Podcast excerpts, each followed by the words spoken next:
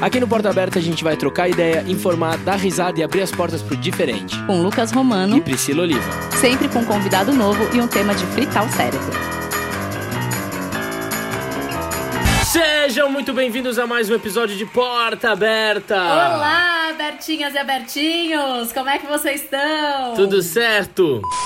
Bom, Brasil, com todo mundo em casa, o jeito é a gente fazer o quê? Se entreter com o que dá, né? Na tela do celular, no computador, na TV, ver filme, ver série para passar o tempo. E durante o isolamento social, os serviços de TV por assinatura e streaming tiveram um salto absurdo. Pois é, o brasileiro passou a assistir diariamente, em média, 8 horas de conteúdo televisivo e TV por assinatura acabou registrando um aumento de 20% na audiência entre os assinantes. E hoje, 15,5 milhões de domicílios no Brasil têm um serviço de streaming. E aproveitando essa onda, já que todo mundo tem sempre uma dúvida, né, no que assistir, liga o Netflix, a HBO, o Now, fica lá zapeando horas e horas. Hoje o Porta Aberta vai te ajudar com as melhores séries para você ver e aprender nessa pandemia. E para ajudar a gente a bater um papo sobre esse assunto e indicar algumas séries para você que está nos ouvindo, temos dois convidados super especiais. Por favor, recebam ela, que é atriz e atualmente está no elenco da série Todos Nós da HBO, Juliana Gerais. Uma salva de palmas. Bem-vinda! obrigada, obrigada. E recebam ele, que é ator e cantor e está no elenco da novela Amor de Mãe, Nando Brandão. Uma salva de palmas também. Muito obrigado. Bem-vindo, Nando! Obrigado. Gente, muito obrigado de vocês terem aceitado aqui bater um papo sobre esse assunto que está em voga. Todo mundo não consegue mais achar outra coisa para fazer, a não ser assistir seriados. É. Eu vou começar com uma primeira pergunta para vocês. Vocês estão viciados em séries nessa quarentena ou não? Vocês deram uma diminuída no volume de assistidas? Não, eu dei uma baita diminuída, assim. Nem Jura? Lembro, mas que, que, juro, juro. Eu acho que é porque eu não, eu não tô na quarentena na minha casa. E aí, ah, várias coisas é. para fazer e tal. E aí, eu perdi, tipo, esse hábito de ver série. Eu redescobri a TV, né? Porque na minha casa eu não tinha TV. É. Aí, eu virei uma americana de idade média que fica vendo Chelsea e Discovery Home and Health. Não, Discovery Home and Health é maravilhoso. É o melhor canal. É maravilhoso. Mas planejo voltar. Planejo voltar ativa. Já eu fiz o contrário. Eu tava, antes de começar tudo isso, eu tava assistindo pouquíssima coisa. E aí começou a quarentena, realmente fiquei totalmente em casa, né? Confinado. Uhum. E aí comecei a assistir muita coisa legal e fiquei viciado em assistir série. Eu acordo já, meu Deus, eu preciso assistir mais um episódio da série tal, já com saudade. É, e pra você foi um baquezinho, que você tava num ritmo de gravações e de repente parou a gravação com a pandemia, aí você se viu do outro lado só assistindo, né? Pois é, porque ainda faltavam dois meses para Amor de Mãe acabar. E a gente estava já, assim, uhum. mais da metade da novela já. E num ritmo muito frenético, eu tava gravando todos os dias. Uhum. E aí, do nada, num domingo, falou: Ó, essa semana a gente vai cancelar as gravações. E foi o que foi, né? Estamos até hoje. Ê, Brasil! Nossa, gente. Outra pergunta que eu tenho para vocês é: quando vocês zapeiam alguma coisa e entram no serviço de streaming, vocês vão automaticamente para um estilo de série específica? Tem algum um tipo de estilo que vocês gostam especificamente? Assistir? Então, no começo do ano, eu é, descobri que é muito legal ficar vendo série de animação. Eu já assisti algumas, tipo Family Guy, sabe? Essas mais. Uhum, mas uhum. eu descobri uhum. que é muito legal. Então, geralmente, eu tenho ido pra animação. Zerei o, estu o estúdio Ghibli, vi Midnight Gospel, então eu tenho ido pra animação. Mas, assim, se for séries em geral, né, sem ser esse gênero, aí eu vou no, no que chama a atenção. Eu sou super da capa, gente. Super chato isso, mas eu sou da capa. Hum, ficou a cara, vamos ver. Eu também eu vou muito da capa, assim. Eu sou de perguntar, assim, grupo de amigos, falar, gente, o que, que vocês estão assistindo? O que, que vocês estão vendo? E eu também eu gosto muito do gênero do terror e suspense. E aí é, um, uhum. é o que eu busco mais, sabe? É tanto que eu, na quarentena, assisti American Horror Story, que é uma série que já tem alguns anos. nunca na minha vida. E aí, assim, maratonei que eu assisti, assim, até de madrugada, sabe? Eu amei. Mas de espíritos também ou não? Coisa bem levinha pra é, ver na quarentena, né? É, tipo, espírito, morte, Ai, enfim, essas coisas assim de susto. Eu eu sempre gostei, que é desde criança, eu sempre fui muito viciado em ver coisas de terror e suspense. Eu gosto muito. Você assistiu Marianne na Netflix? Não. Não? Não. Pelo amor de Jesus, nossa, Marianne é pesado. Qual que, qual que é a história de Marianne? Na verdade, assim, é uma autora que tá escrevendo um livro e tudo que ela escreve dessa personagem começa a manifestar nessa senhora que é a Marianne. Tudo, ela percebe que tudo que ela começa a escrever começa a tornar realidade. Só que é bem sombria a série. Ela começa a ficar uhum. meio chatinha pro meio, mas eu só assistia porque eu tava namorando na época ah. e eu tinha alguém para segurar minha mão. Agora, nunca, é nunca na vida.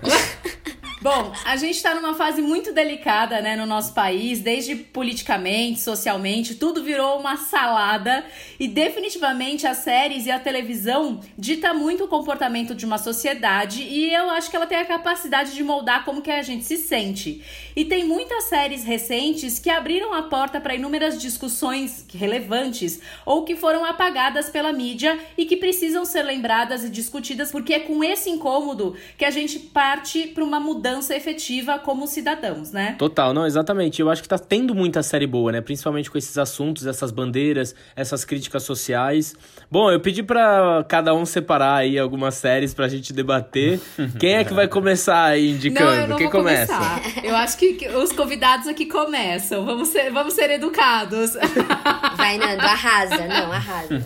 Isso. Então, é, foi uma das primeiras que eu assisti na quarentena e eu amei, eu indiquei pra uma galera, assim, pra vários amigos, postei nos meus stories, que é A Vida e a História de Madame C.J. Walker. Ai, sim, eu, eu não vi ainda, eu quero muito ver. Eu assisti o primeiro episódio só. E sim, e é uma série que ela é curtinha, né? Então você pode ver num dia. São quatro episódios de uns 40 minutos, 45 minutos. ah, curtinha. Super. curtinha. E eu fiquei fascinado pela história dela por ser uma mulher negra americana no início dos anos, é, é, né, tipo, do século XX.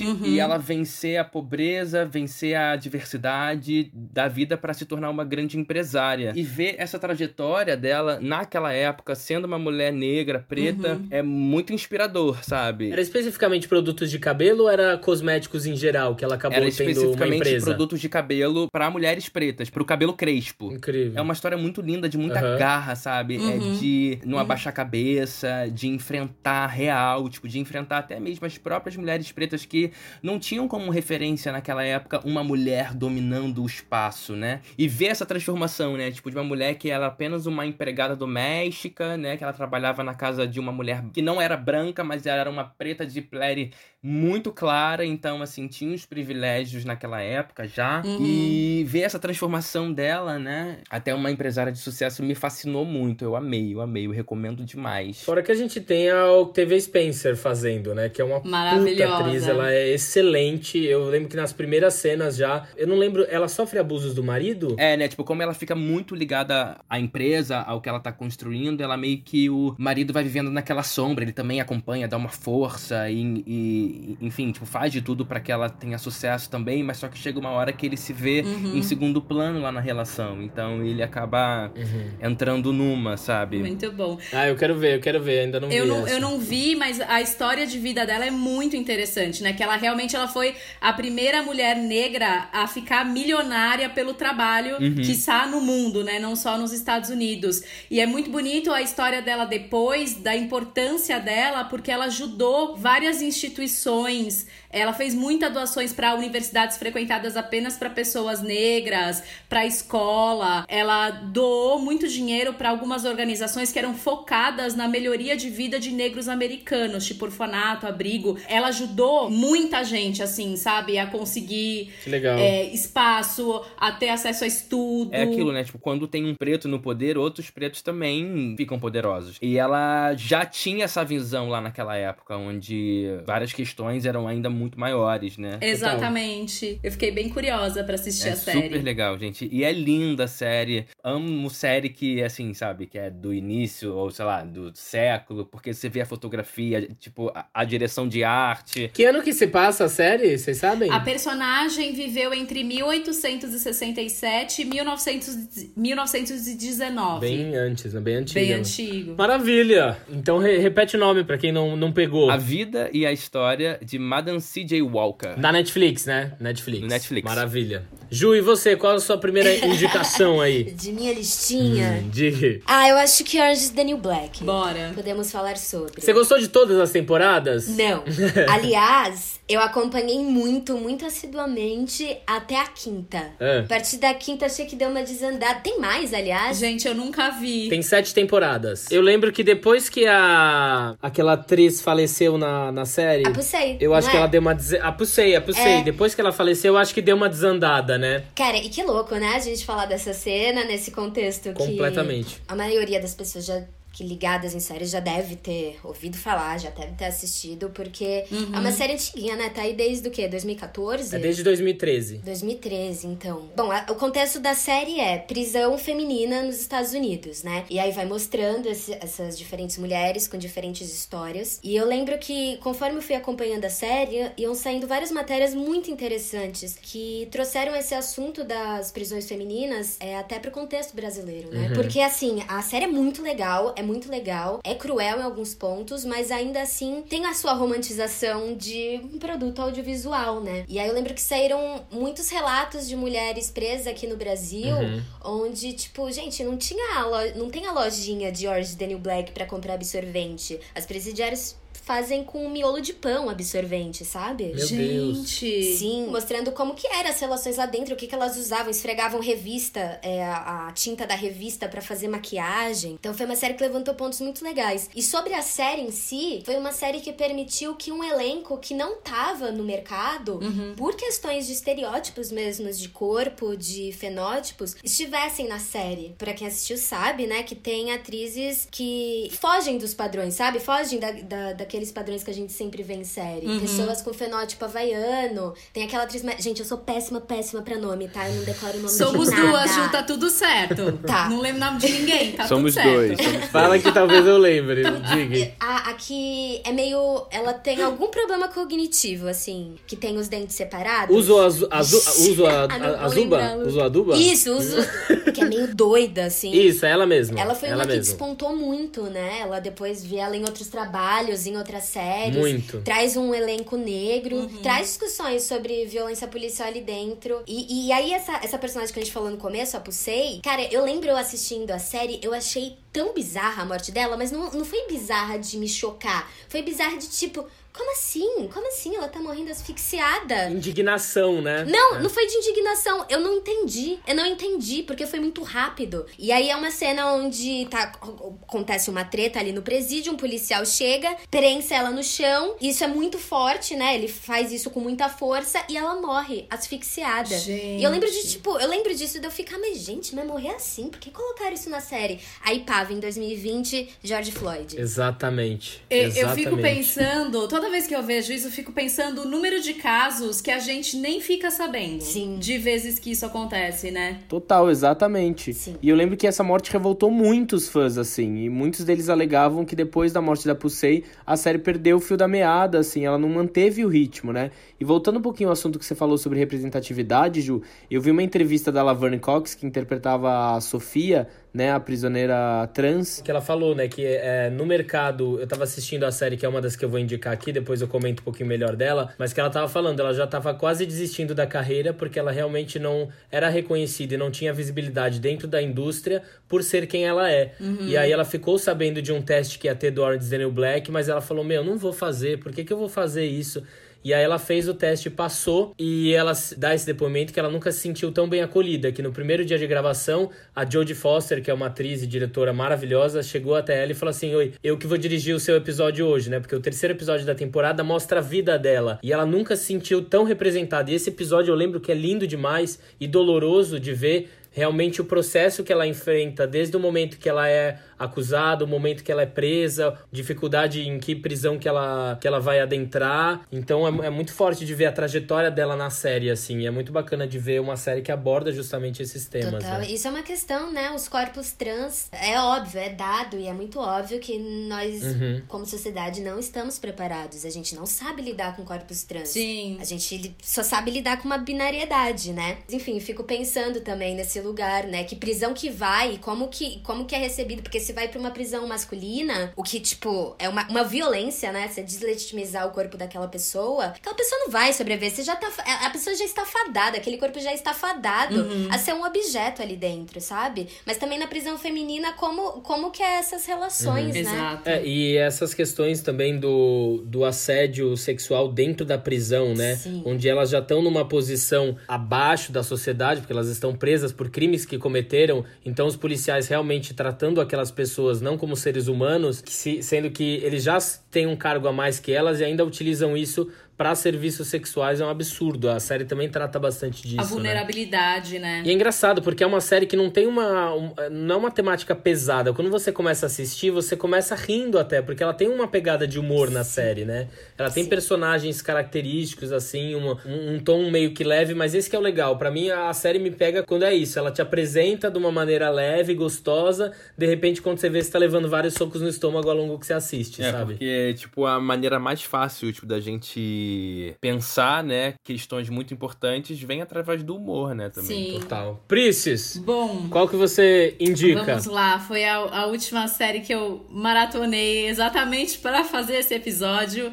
A gente já conversou um pouco dela, Lucas. Acho que tem muita coisa para falar, que é Hollywood, que está no Netflix, do Ryan Murphy, do Ian Brennan. Uhum. Ela faz, na verdade, ela cria, né? Não o mesmo estilo, mas talvez até com um pouco a mesma intenção que o Tarantino criou Era uma vez em Hollywood, de você fazer uma coisa um pouco mais leve, dar um final feliz para aquelas histórias tão tristes que a gente sabe que acontece sempre em Hollywood, né? Ela tem uma, uma abordagem mais masculina como um grande referencial dela para falar de questões de assédio e de abuso. É, depois de, desses dois últimos três, quatro anos que a gente vem falando tanto das, do assédio que as mulheres sofreram em Hollywood e ainda sofrem, né? A gente não pode deixar de falar disso. E eu acho que é uma série que ela traz muito essa questão do assédio, abuso, preconceito e que eles colocam naquela questão do tipo, e se a gente tivesse feito a coisa certa a, na década de 40? Será que ainda hoje a gente estaria brigando, né? Estaria tendo mais um Oscar, como foi o Oscar 2019? Que assim, eu, eu tenho a impressão, para mim, o Oscar 2017 foi o Oscar So White. Uhum. O Oscar 2020 foi o Oscar So, So, So, So White. Porque parece que o que eles construíram, eles falaram: não, não, não, vamos tomar de volta isso aqui, sabe? Uhum. E é sempre importante a gente lembrar que a primeira e única vez que uma mulher negra ganhou um Oscar foi a Halle Berry em 2002. Faz 18 anos que uma mulher negra não ganha mas como atriz principal. Tipo, o Oscar dela já é maior de idade, gente. Sim. E aí a gente viu muitas discussões na internet, e a gente até mesmo conversou disso, né, Lucas? De que talvez fosse uma série leve, que abordava as questões de um, de um tema mais leve, mas eu fico perguntando se. Será que o mundo não seria mais leve se as pessoas realmente ab abrissem mão dos seus privilégios? E se as pessoas tivessem sempre as mesmas oportunidades que as pessoas brancas e heterossexuais têm, por exemplo, sabe? E aí eu até li uma entrevista do, do Ryan Murphy que ele diz que a série, na verdade, foi um, uma tentativa e uma homenagem que ele fez para tantas pessoas que foram destruídas por Hollywood, sabe? Então eu fiquei, fiquei assim, contente. É óbvio que ele tem uma coisa meio contos de fadas, o que às vezes deixa a gente triste, porque você pensa que em 2020 a gente ainda tá brigando pelas mesmas coisas, que a gente tá em 2020 e um ator gay provavelmente vai ser rechaçado se ele atravessar o tapete vermelho do Oscar com um namorado, sabe? 2020, e aí você ainda teve, por exemplo, como foi no Oscar do ano passado, que, por exemplo, Adoráveis Mulheres teve inúmeras indicações ao Oscar, menos de melhor diretora. E aí você fala, gente, mas um filme que teve tanta indicação, ninguém dirigiu esse filme? Né? Então, assim, óbvio que como toda série tem questões, apesar de que eu acho que o Ryan Murphy, ele sempre tenta dar uma leveza nas coisas dele, mas eu acho que faz a gente pensar, sabe? Sim. Então, total. por isso que eu gostei. É, não sei, a, as minhas questões com essa série são mais técnicas, sabe? Eu acho que não tem muito conflito, é uhum. uma questão de roteiro para mim, tudo se resolve muito bem na série, muito fácil. Os conflitos são rasos, é, justamente por essa utopia que ele quis criar, que tudo acaba dando certo. Uhum. Eu acho que para as pessoas entenderem entenderem certas questões, tem que mostrar a real. A gente tem que ir um pouco no buraco para a gente conseguir entender a gravidade dessas questões. Eu acho que isso fica num lugar muito romantizado na série, sabe? E acho que acaba descreditando algumas conquistas da comunidade LGBT na indústria, que não foram mostradas. Aí eu acho que fica meio raso. Por exemplo, aquele ator que tá saindo com o roteirista, o. O Rock Hudson. Isso, ele contraiu HIV e foi um dos caras que expôs isso na indústria, né? Isso foi um marco, não foi mostrado. Então acho que tudo ficou um pouco pequeno, como se as lutas não fossem tão importantes. Tem cenas muito interessantes na série, eu gosto da série, mas eu acho que ela peca um pouco nessa questão do roteiro. É, é que entra numa questão, por exemplo, vou falar do, do, no caso do Rock Hudson mesmo. O Rock Hudson, todo mundo sabia que ele era gay, né? É, mas uhum. ele sempre. Tanto que ele acabou casando. Aliás, uma coisa interessante de falar: os únicos personagens realmente reais desses personagens principais é o Rock Hudson e o personagem do Jim Parsons, que é o Henry Wilson, que é o agente dele. São realmente os dois personagens reais. E o Rock Hudson sempre foi gay, só que ele era exatamente o galã. Tanto que fizeram ele casar com a secretária do Henry Wilson, hum. para ele poder continuar fazendo filme. E foi só quando veio à tona a questão do HIV, que foi bem na década de 80, que aí a galera deu o aval de que então ele realmente seria gay por toda, conta de todo aquele preconceito que tinha que a, a AIDS era uma doença de gay e tudo mais. Mas eu, eu acho que é isso também, sabe, Lucas? E se o Rock Hudson pudesse ter se assumido e ter feito os filmes mesmo assim, sabe? Sim. É... é, eu entendo. É, eu entendo o que ele quer dizer, eu entendo a proposta, eu... mas quando eu assisti, eu não tinha pesquisado, não sabia muito, eu julguei não gostei tanto, não entrei 100% por conta dessa questão. Cada um, eu cada achei que ficou um. um pouco romantizado, assim, mas eu entendo é, onde ele quis chegar. E eu achei muito, muito interessante também que eles abordaram a, o Oscar que a Ana May Wong não ganhou, porque na verdade ela não foi é, escalada para a Terra dos Deuses, porque realmente existia é, quase uma lei em Hollywood. Depois, se você quiser, te dou mais detalhes. Que você não podia ter qualquer beijo interracial. Caramba. Em 66, né? Isso começou nos anos 20 e foi mais ou menos até 1966. As produções tinham que ter umas regras e se elas e elas recebiam um selo. Se elas não tivessem nessas regras, elas recebiam uma multa de até 25 mil reais. Nossa. O que impedia era nudez, piada com cunho religioso, romantização de vícios e a questão de casais interraciais nas telas. Não podia. Nossa, não sabia. Pois é, então é uma Caramba. questão importante. Não, legal, mas é uma série, é uma série boa de ver, é gostosa. Eu lembro que eu assisti em um é... dia, então não, não, não, não, eu não, não gostei tanto assim, né? Mas eu acho que fica. Eu acho que o que fica pra gente também é tipo, qual é a Hollywood que a gente quer daqui pra frente? Eu quero essa Hollywood aí. Sim, com certeza. Nossa, sei lá, né? Vocês falando. Eu não assisti a série, mas às vezes eu acho que a gente. Tem que ser mesmo, mas às vezes a gente é muito ingênuo, às vezes assim, muito otimista. Porque, cara, em pleno 2020 a gente discute se pessoas homossexuais podem doar sangue, né? Sá Hollywood desse tempo. Não é? Exatamente. É bizarro, gente. Tipo, pleno 2020 tenho.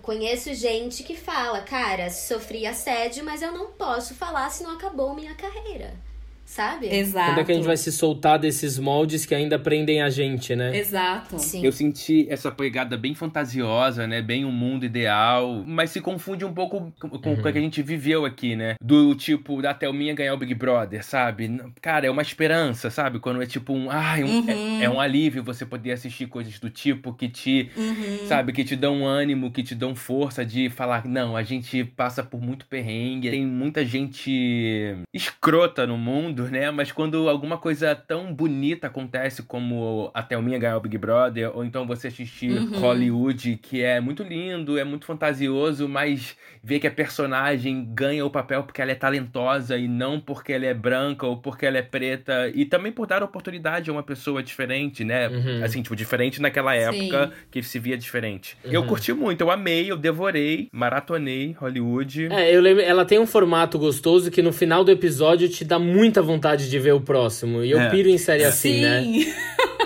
Aproveitando que a gente falou um pouquinho sobre esse molde, né? Que às vezes há algumas pessoas que se veem presos nessas caixas e não conseguem sair. Eu indiquei, falei um pouquinho meio superficialmente dessa série no último programa que a gente teve com o Renan sobre orgulho LGBTQIA. E acabei de indicar também no meu IGTV e vou falar um pouquinho dela de novo, que ela me pegou de um jeito muito forte, que é uma série da Apple TV Plus, uma série documental que chama Visible Auron Television, que ela narra todo o processo de visibilidade e invisibilidade da comunidade LGBTQIA+, na televisão americana. Uhum. E você realmente observar e ver como foi abordado a homossexualidade desde o início da televisão, na televisão americana até hoje, você consegue de uma de alguma maneira compreender o porquê esse preconceito tá tão enraizado nas pessoas, sabe? A homossexualidade, a primeira vez que ela foi abordada na televisão televisão, as pessoas se reuniram em volta da TV para assistir o deputado McCarthy discutir sobre exércitos é, que tinham comportamentos homossexuais, visto isso como uma doença, apontando eles como socialistas, comunistas, e isso ia acabar com o governo deles. Então, é, desde psicólogos indo na televisão, tratando isso como doença, essas pessoas não podem ser felizes, isso é uma afronta com a nossa sociedade, temos que exterminar esse 1% da população, já que eles são 1%, por que, que a gente não acaba com eles? Então era sempre esse discurso sendo retomado na televisão, e aí a gente vê algumas séries de comédia sempre ridicularizando, sempre menosprezando. Então a série aborda exatamente essa construção da identidade da comunidade e como eles foram conseguindo espaços através de muita luta. Uhum. Então é muito interessante. E tem relatos da Ellen DeGeneres, o Tim Gunn do Project Runway, o Neil Patrick Harris. Te dá um pouco de esperança, né? Porque a gente vê sim que tá tendo mais representatividade uhum. na televisão hoje em dia, mas ainda assim tem muita batalha a se seguir, porque ainda assim essa comunidade é muito invisibilizada. Inv... Essa comunidade é muito invisibilizada. essa comunidade ainda é muito invisibilizada. Invisibilizada. Gostei. Poderoso esse daí. É muito. São cinco episódios, tem uma hora e quinze cada episódio. Então eu super indico essa série da Apple TV Plus. Muito, muito boa. E aí eu vou aproveitar esse ganchinho aqui, porque na série que eu indiquei, eles comentam muito sobre a série Pose, que é o maior elenco com representatividade trans da história. E eu sei que o Nando aí colocou na listinha dele Pose. É, eu botei aqui na minha lista Pose, né? Eu achei demais essa série. É um estouro. É, é assim, é muito boa. Eu me emocionei muito assistindo, achei divertidíssima. É uma série que abriga jovens, né? LGBT dos anos 80 que foram expulsos de casa. Uhum. E eles criam a sua comunidade. Uhum. Tem a mãe, né? Que chamam de mãe, que conhece essas pessoas e eles viram uma família e trocam suas experiências. E também tem a parte que eles acabam sendo um time para disputar é, performance ah. junto com uma outra comunidade. E, e é maravilhoso ver aquilo. Ah, os figurinos são é, absurdos, é, é, muito, é muito, bom. E a dificuldade, né, sabe? Como a comunidade é, LGBT que é mais tipo, sofre desde sempre, né? Com esse negócio da rejeição e de buscar um espaço. Uhum. E a série fala sobre isso, né? Sobre inclusão, sobre se sentir parte. Tem uma cena que é muito, assim, que é muito forte, assim, que é uma cena rápida, mas mas ao mesmo tempo muito forte, que é a personagem que é aquela que vira a filha, né, né? Tipo, a filha mais importante, entre aspas. Angel. A Angel, a Angel, a Angel. Ela tá sofrendo por amor e tal, né? Que ela se apaixona por um homem branco é. hétero até então, né? E ela vai num bar que é só para homens gays. E ela vai para esse bar, porque ela quer beber um. quer afogar as mágoas. Uhum. E ela não consegue nem ficar cinco minutos nesse bar, porque a própria comunidade Puts. tem o preconceito, sabe? Então a série fala sobre as questões até dentro dentro da própria comunidade, né? Tipo, do preconceito dentro da própria uhum. comunidade. Eu achei muito interessante, me fez refletir muito e pensar. E é, a descoberta da identidade dentro da própria comunidade, né? Aquilo que a gente tava falando de é. se identificar com a letra dentro da comunidade, uhum. né? Porque ainda assim existe, tem o gay branco que ainda assim dentro da gama de privilégios, ainda é muito privilegiado dentro da própria comunidade, né? Sim. Então, ainda assim, existe um certo padrão de aceitação uhum. nesse meio, né? Pois é. E ainda mais a, a comunidade trans, que é uma comunidade sempre muito marginalizada. A gente fez um episódio super especial com o Transdiário e a Sasha onde eles estavam falando, né? É, são pessoas que foram expulsas de casa, né? Então uhum. eles acabam tendo que se reunir justamente com outras pessoas nas quais elas se identificam para criar essa própria família, né? Não é à toa que na série é. trata exatamente isso. Uhum. Eles se unindo e tendo que criar um ambiente para eles se sentirem seguros, né? Sim. Eu tenho uma dúvida que eu ainda não vi, mas eu tava lendo da série e que eles falam que tem uma coisa do ball culture. É, que eu queria saber se esse ball é tipo o ball que a gente vê nos filmes americanos ou se é tipo, um outro tipo de ball. Eu fiquei, eu fiquei Não, é completamente diferente, que que é completamente deles? diferente.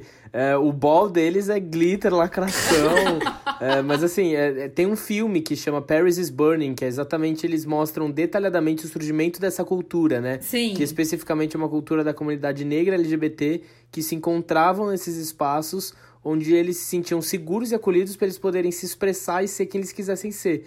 Então, basicamente é, tem, a, tem um salão gigante, né, onde tem o MC, que é o cara que comanda os desfiles, comanda as disputas, e tem casas que disputam entre si, que tem a mãe, as filhas, e, a, e é. elas competem nas categorias, tipo, melhor gata do escritório, ou categoria realeza, categoria boy sarado, enfim. E aí a família vai recebendo as notas, as pessoas que estão competindo, e uma família sai vencedora, assim, ganha um troféu e tal. Então é muito essa cultura de enaltecer a beleza LGBT negra por simplesmente serem maravilhosos, assim. É, é, muito, é muito incrível. Ai, que legal. Vale a pena assistir. Tem até uma sequência, né, que é uma das personagens que descobre o silicone e vai num cara super clandestino para colocar silicone e acaba inflamando um terror na vida dela, uma coisa horrorosa. Ui. Como essas pessoas, né, tipo, se colocavam em risco para poder se afirmar, né, para poder, tipo, se ver como elas realmente elas queriam, é. né, tipo, como elas se viam de verdade. Exato. Gente, eu vou pegar o gancho da pauta LGBT para falar de todos nós, que eu tava aqui pipocando a cadeira. Sim, sim, sim. sim, é isso. É isso, é sobre isso, sim. É um pouco de autopromoção, porque estou no elenco da série. Muito bem! Mas vai para muito, vai para muito além de mim. Bom, Todos Nós é uma série da HBO que traz como principal tema o universo LGBTQIA+. Eu vou dar um, um, uma sinopse rapidinho, tá? para contextualizar. Que a série começa com... São, é um trio protagonista Vini, Maia e Rafa. Eu interpreto a Maia. Vini e Maia moram juntos e a série começa com Rafa batendo na porta da casa deles, falando: Olá, primo. Uhum. Porque Rafa é prime do Vini. Olá, primo. Tá. Eu sou uma pessoa não binária, meu pai não aceita isso, eu vim morar com você. Uhum. E aí começa a série, Pá. que é uma comédia dramática que vai perpassando por vários temas, assim, que eu acho que, de um modo geral, contempla uhum. legal o que é ser jovem em 2020, contexto São Paulo. Uhum. Mas aí é uma série que traz é, essa discussão em cima da personagem de Rafa Uhum. sobre a linguagem inclusiva, né? A linguagem neutra. Para quem não sabe, a não binariedade uhum. é: existem pessoas que não se identificam com masculino e nem feminino. Elas se identificam com nenhum dos gêneros. Uhum. Muitas dessas pessoas se denominam pessoas não binárias. E aí vem uma questão que é muito. É de todas as línguas, mas pega muito mais quando estamos falando de línguas latinas, né? Inclusive o português, onde, a gente tem sexo até para objetos, é a cadeira, uhum. é o abajur, sabe? E, e não à toa é o o país que mais mata transexuais no mundo. Exato. Vem toda essa questão de neutralizar esses pronomes. Então não é a Rafa e nem o Rafa, é e Rafa. Ele, não ela. Sim. Então numa frase eu falaria é, ele é muito criativo, por exemplo, né? Uhum. Enfim, e vai trazendo essa questão com vários personagens, perpassa por questões. Uma readequação, né? É, e cara, foi muito legal assim o processo dessa série, porque tem atuantes, não é ator nem uhum. atriz, né? Atuantes na série que fazem personagens não binários binários e são pessoas não binárias na vida. Uhum. E foi muito enriquecedor, principalmente Flow e Chad, né, trazendo essas questões, que uma das coisas que ficou na minha cabeça foi, esse lance da linguagem é uma forma de bugar o sistema, porque você vai, você vai ter que pensar antes de falar, uhum. você vai ter que derrapar, você vai ter que repensar uhum. a linguagem e tudo que Sim. a gente tá acostumado. E realmente, foram ali uns quatro meses, né, de processo.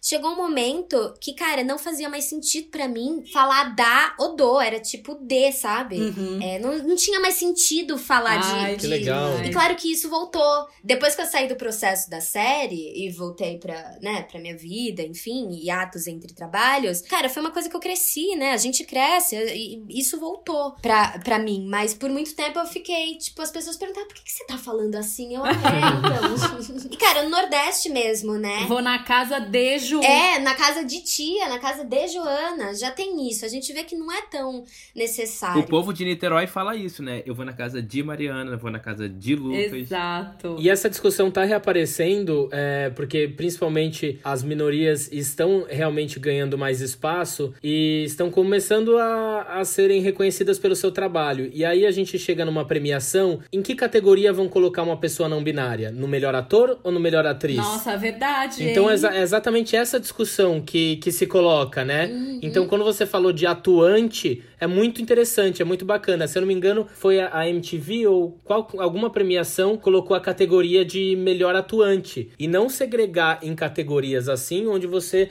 é, separa por gênero, né? E sabe uma coisa que me surpreendeu uhum. muito, assim, né? Depois que a série foi pro ar, que foi em quarentena, né? Que terminou de passar. Cara, muito. Uhum muito difícil mesmo na própria comunidade. Jura? A aceitação dessas pessoas. Uhum, Fui acompanhando o Twitter, Lé do Erro. Cara, muito, uhum. muito, muito difícil, assim, de assimilarem. Porque, claro que não é um geral, né? Mas, principalmente, assim, né? Porque é, é, foi uma série que foi feita com os recursos da HBO Latin America. Então foi lançado na América Latina Uhum. e, cara, acredite, eles são muito mais difíceis Uhum. de, de aceitar é esse lance da linguagem do que Jura? nós brasileiros, né, do português. Porque tem uma briga aí com a academia, e aí vinha várias pessoas falando, vocês estão matando a língua. É, sabe? De, de, de uma dificuldade mesmo de levar a sério é, essa questão. Pra além disso, um ponto legal, assim, da série é que atrás das câmeras, assim, 37% do elenco são pessoas trans. E aí eu acho que traz um lugar que eu me questiono muito, né? Fico pensando muito, que é, cara, a gente precisa criar produtos onde existam atuantes trans que não estão fazendo papéis de pessoas trans e não estão É. abordando esse assunto. É. Eu acho que é a mesma coisa quando a gente fala de é, atuantes pretes, porque a gente limita, sabe? Uhum. É, é um dos pontos, assim, que eu gosto na série, de, por exemplo, a minha personagem, né? Uma mulher negra, militante, que sofre racismo na série, Uhum. tem questões com assédio. Só que um ponto que eu gosto muito é, cara, ela não tá, tipo, marginalizada, vivendo na perifa, é, sabe? Porque Sim. a gente precisa real criar outros imaginários, a gente precisa. Os assuntos mais que ela traz é sobre negritude, militância, mas eu acho que a gente precisa muito também criar outros. Eu quero Exato. ver. Gente, se a gente fala de negros, né, em, em tudo quanto é canto, que é, ocupando espaço, são todos os espaços, não são os espaços só ligados à negritude, é tudo. E, na- e aí na série eu gosto muito disso, que são várias per- Uhum. pessoas atuantes, né, Uhum. na vida real, que são pessoas trans fazendo papéis cis. Então, sei lá, na série meu chefe é um cara escroto, machista pra caralho. E quem faz é um ator trans, o Gabriel. Então, eu acho isso muito potente quando a gente começa a normalizar a presença desses corpos e a normalizar, tipo, a vida, sabe? Essas pessoas não só sofrem, Uhum. não só não só passam perrengue, elas riem, elas gozam, ela- elas vivem, sabe? Exato. E, Ju, deixa eu tirar. Eu fiquei com, com uma dúvida. É, essa questão da língua. Quando a série começa e quando ela termina, as pessoas, ah, os personagens vão mudando a forma de falar. Sim, é, Ai, que isso- demais. é, Assim, por exemplo, o, o Vini, né, que é o primo gay, cara, ele tem uma baita dificuldade de aceitar levar a sério, dentro da série mesmo, né? É, de levar a sério essa coisa da língua não. da linguagem neutra. Ai, que E legal. fica zoando o Rafa, zoando, até que Uhum. falam, tipo, cara, você tem que levar a sério essa parada, velho. Ai, agora você Sabe? falou isso, agora tudo que eu tô falando, minha cabeça tá assim, ó. É.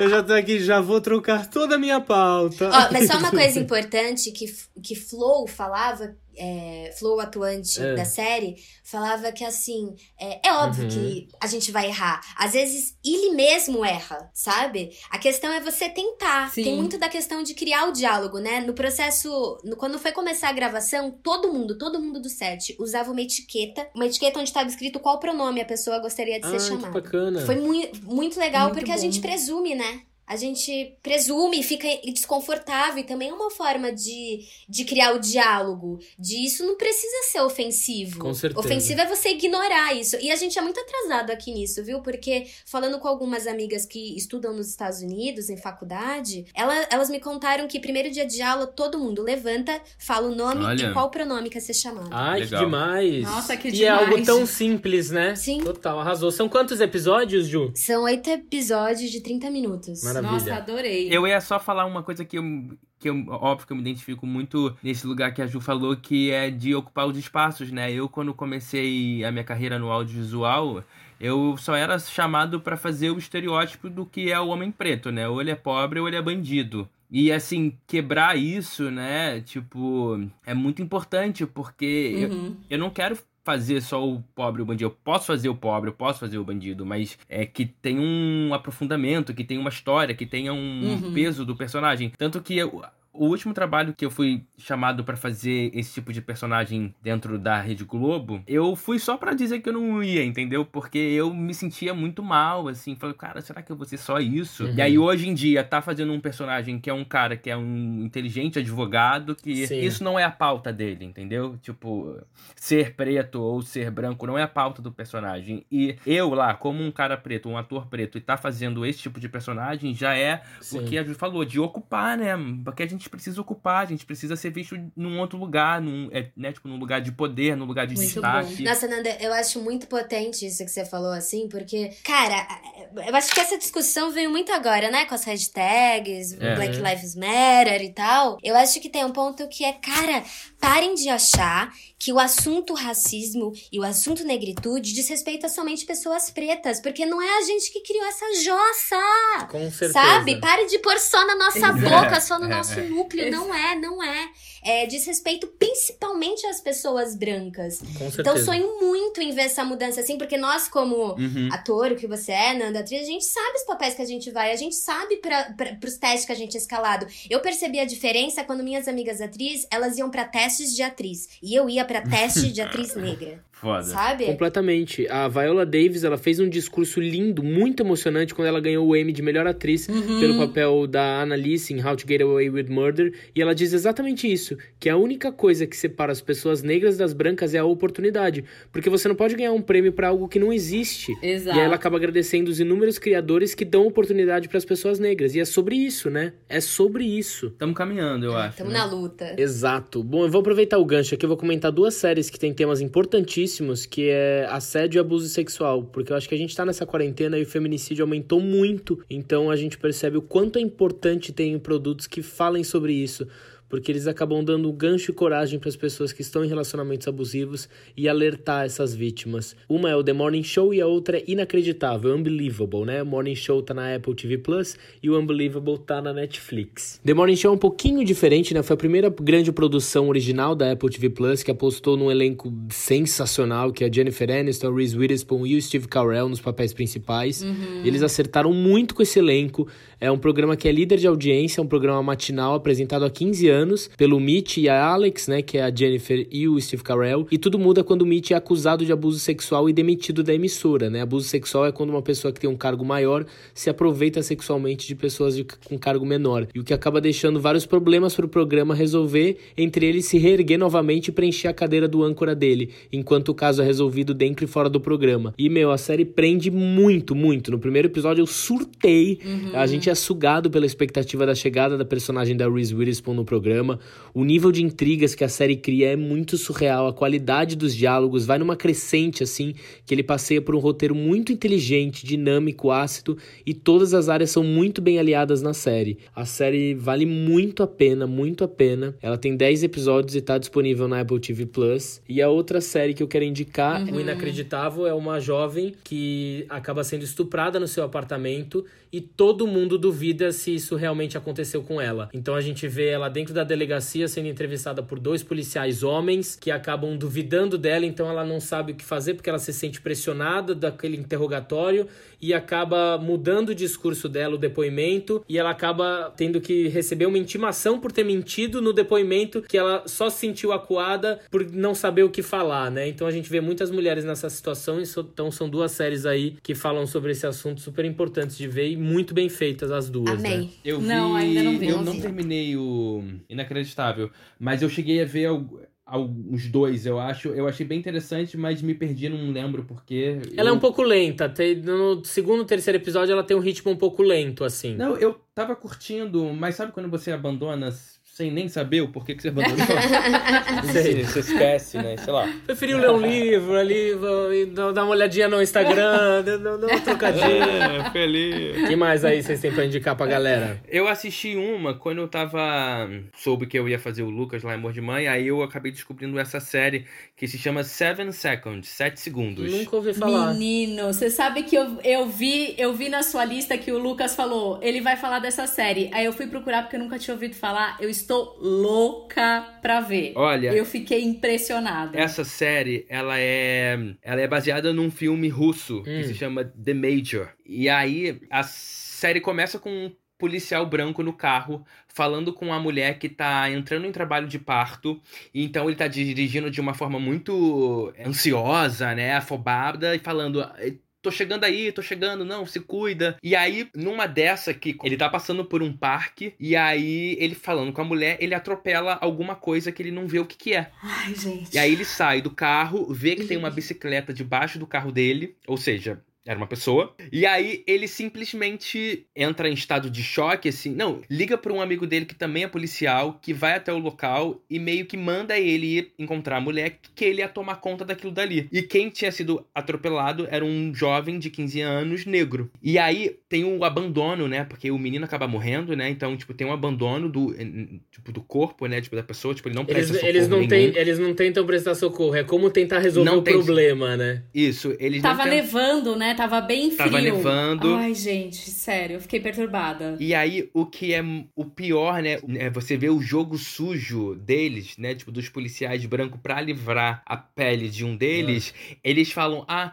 mas aquele menino estava com uma bicicleta muito cara. E o que, que ele estava fazendo num parque que não é muito bem movimentado? Gente. Então, assim, um menino que não tem nenhuma ligação com droga, com tráfico, com nada. É só um menino, só um menino que estava indo pra escola. Uhum. Por ser preto, por ser negro, acaba sendo julgado por causa disso, né? Porque, assim, ah, como ele tem uma bicicleta cara? Como, então, vai a julgamento, a mãe vai atrás, aí, tipo, tem uma promotora que também é negra e fica sensibilizada pelo caso da história. Ela meio que conduz a história, né? E acaba descobrindo que esse menino era gay Uau. e tinha um namorado, e o namorado que deu a bicicleta Gente. e ele escondia da mãe que era gay, sabe? Ele entra em vários caminhos. Ai, eu quero muito ver. É, deu um spoilerzaço, né? Mas é isso.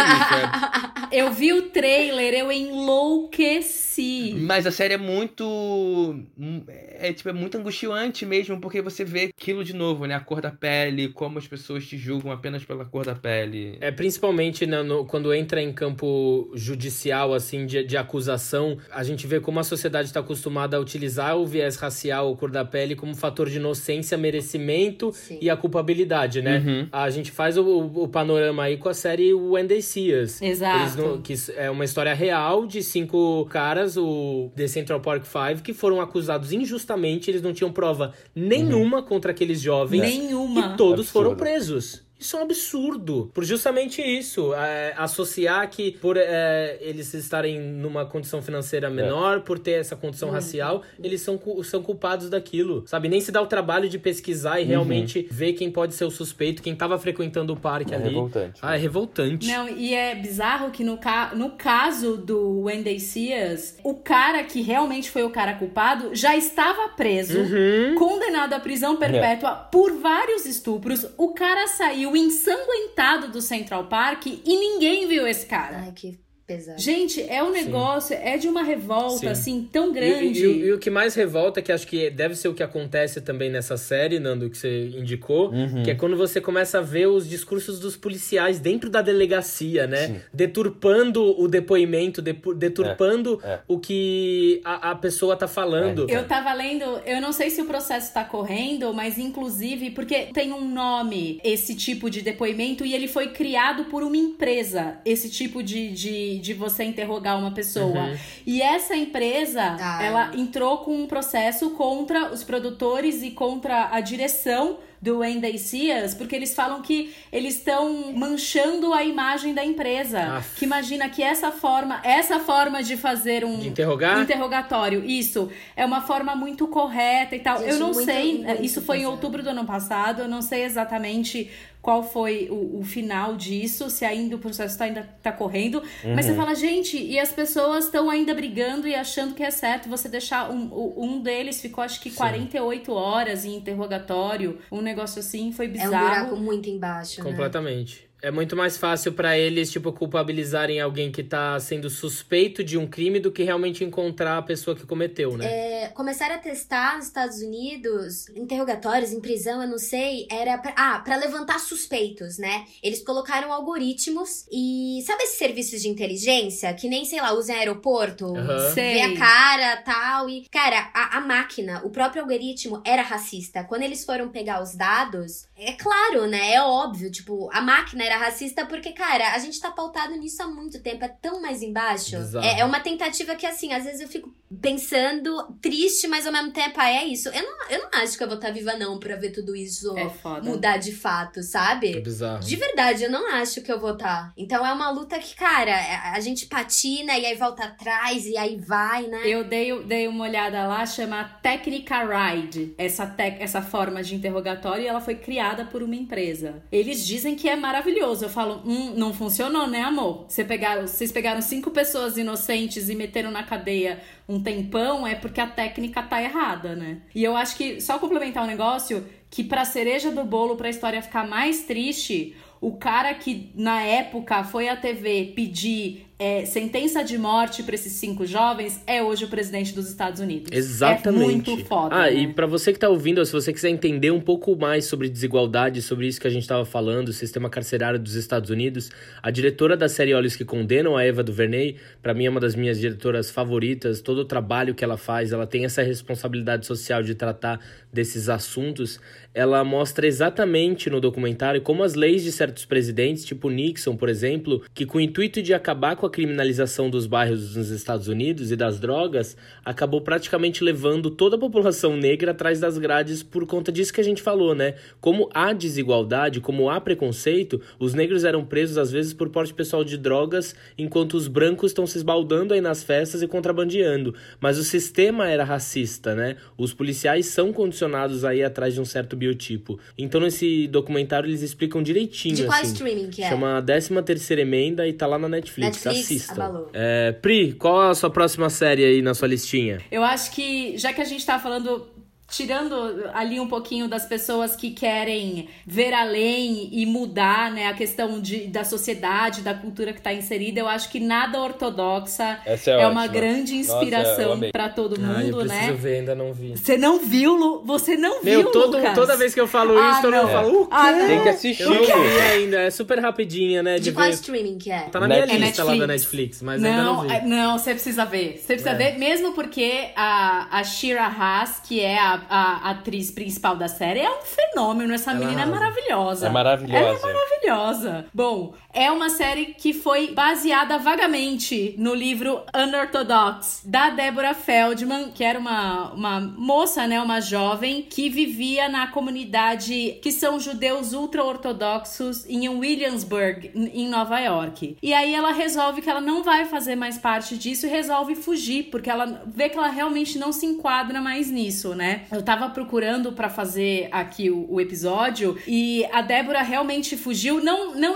a série não é exatamente fiel ao livro da Débora. Eles contam que enquanto ela está em Nova York, é mais baseado no livro da Débora. Depois, a, a, partir do momento que ela foge pra Berlim, eles criaram novas narrativas pra que ficasse até mais interessante e não ficasse exatamente igual à vida dela, né? Ah, então pode ter uma segunda temporada. Eu Pode super, pode super, mesmo porque o final da série, ele deixa muitas coisas em aberto, né? muitas, é, eu tipo, ela entrou ou não entrou no conservatório? Ah, ir lá. sabe? a Fê, eu quero É assistir. E são quatro episódios, São né? qua- Não, E- e... é, e é maravilhoso. E tem uma cena maravilhosa, pra mim, uma das cenas mais lindas que eu já vi na vida. Que é quando ela chega em Berlim e ela vai pra um lago e ela tira Uhum. a peruca e mergulha na água do lago. Linda. E é muito bonito. E, e o lago fica onde tem uma casa onde eles assinaram a solução final contra os judeus. Tem um símbolo muito grande por ela ter fugido para Berlim, não só na história da, da série, mas na história da própria Débora,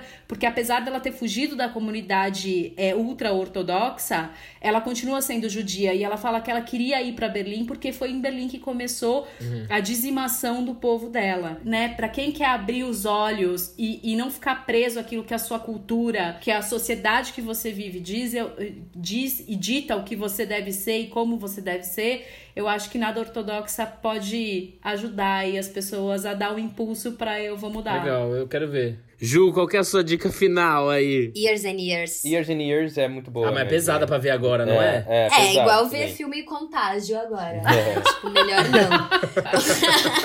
É tipo isso. Mas é uma Mas dica ela é curtinha, boa. são quatro? Seis. Seis? De 40 minutos? Não, às vezes tem uma É, hora. uma né? hora. Eu, 50. eu acho um pouco pegada série britânica, assim, né? É outro tempo. Hum. Mas são tantos paralelos, sei lá, eu achei tão plausível, sabe? A série termina ali em 2028, o final da primeira temporada é 2026, 2028. Uhum. Falei, cara, eu acho muito possível a gente estar exatamente assim. Sabe? Umas figuras que a gente já Dá conhece. Um medo, né? Dá medo. Mas também foi uma série que me fez entender uma coisa importante que eu, óbvio que sabia, mas não tinha parado para olhar, que foi a questão dos imigrantes. Só naquela cena fatídica, que se eu contar vai ser um spoiler gigante. mas vocês já assistiram? Pode falar, pode falar, não tem tá problema. Tá bom, a cena que o Dan morre, né, no mar ah, ali, daqueles refugiados, que eu falei, que, que eu entendi, gente, que caiu a minha ficha de tipo, nossa, tá, que barra, pode pá, tipo, não é só a fotinha do menino morto ali, sabe? Me deu um estofinho pra ir além. Muito Sim. bom. O lance Mas do eu vou ver, eu ainda quero ver essa Você não assistiu, também. Lucas? Assista. Assista.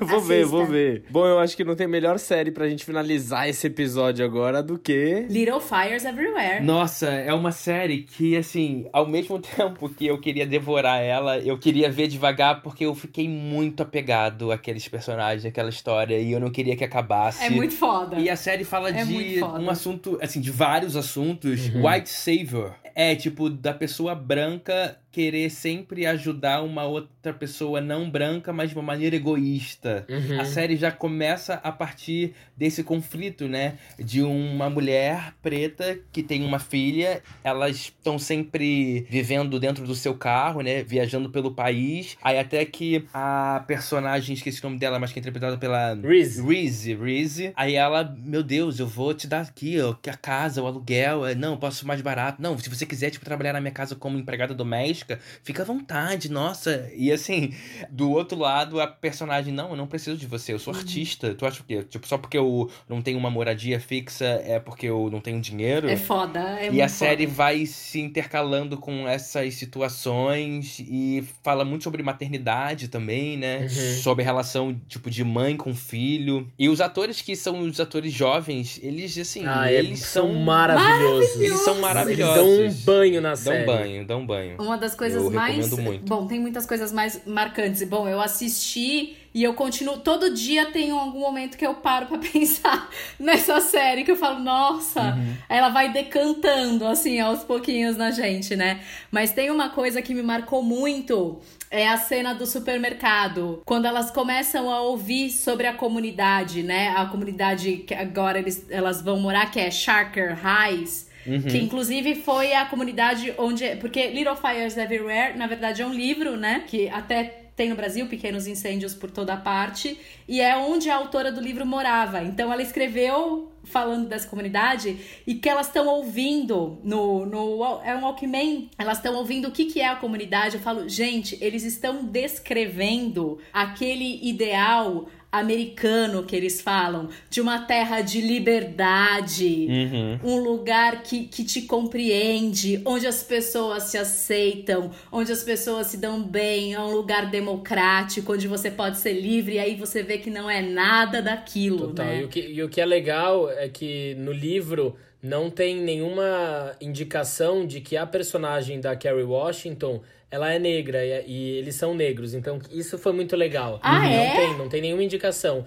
Então, eles, eles colocaram essa, essa questão, a questão racial na série as produtoras da série é a Reese Witherspoon Olha. e a Kerry Washington. Elas se uniram e, a Kerry e Washington. realmente acabaram a, apimentando e colocaram esse, uhum. essa questão no roteiro. Então é muito legal de analisar isso. Essa é de qual? Na Amazon. Tá na Amazon. É da Hulu, mas aí a Amazon comprou os direitos e também tá na Hulu e na Amazon. Tá nas, tá duas. nas duas. Ai, a Balar, eu quero muito. Nossa, é, é nossa, é uma coisa assim. E você fica pensando, pensando, pensando, pensando nela, assim, você vai levar com você. Os diálogos dos jovens da série são cenas assim absurdas. Os textos deles são incríveis. Sensacionais. Incríveis. Tem que ver essa série. Ah, eu ia falar de Atlanta. Vocês já assistiram? Não. não. Assisti não a primeira vi, temporada. você me mandou. Eu, é, eu assisti as duas temporadas, né? É com o Danny Glover, que estourou com a música This is America, com o Childish Gambino. Uhum. Ah, cara, isso é muito interessante, assim, até hoje. Faz uns dois anos que eu assisti. E até hoje, assim, fica algumas coisas ecoando na minha cabeça, sabe? Porque eu acho o roteiro muito inteligente ele consegue uhum. ter humor com mostrando a realidade, com personagens muito cativantes, que são, uhum. cara, jovens, assim, sei lá, começo de vida adulta, sabe? Trinta e poucos anos. É, pobres ali em Atlanta, Estados Unidos. Uhum. E são personagens muito interessantes, mas uma das cenas que, eu, é, que ficou muito para mim é um momento que o personagem do Danny Glover, ele tá numa festa, o anfitrião é um homem branco, a esposa dele é uma mulher negra, é super chique, super pomposo, aquilo lá, muito, muito fino. Uhum. Em dado momento. E, e, eles têm uma pinta, né? Esse anfitrião branco, ele tem uma pinta de. Eu me interesso muito pela história dos negros, eu respeito muito uhum. vocês e tudo. Sabe essa, essa pinta meio assim? Sim. E aí, em dado momento, ele pergunta pro personagem do Danny Glover: é.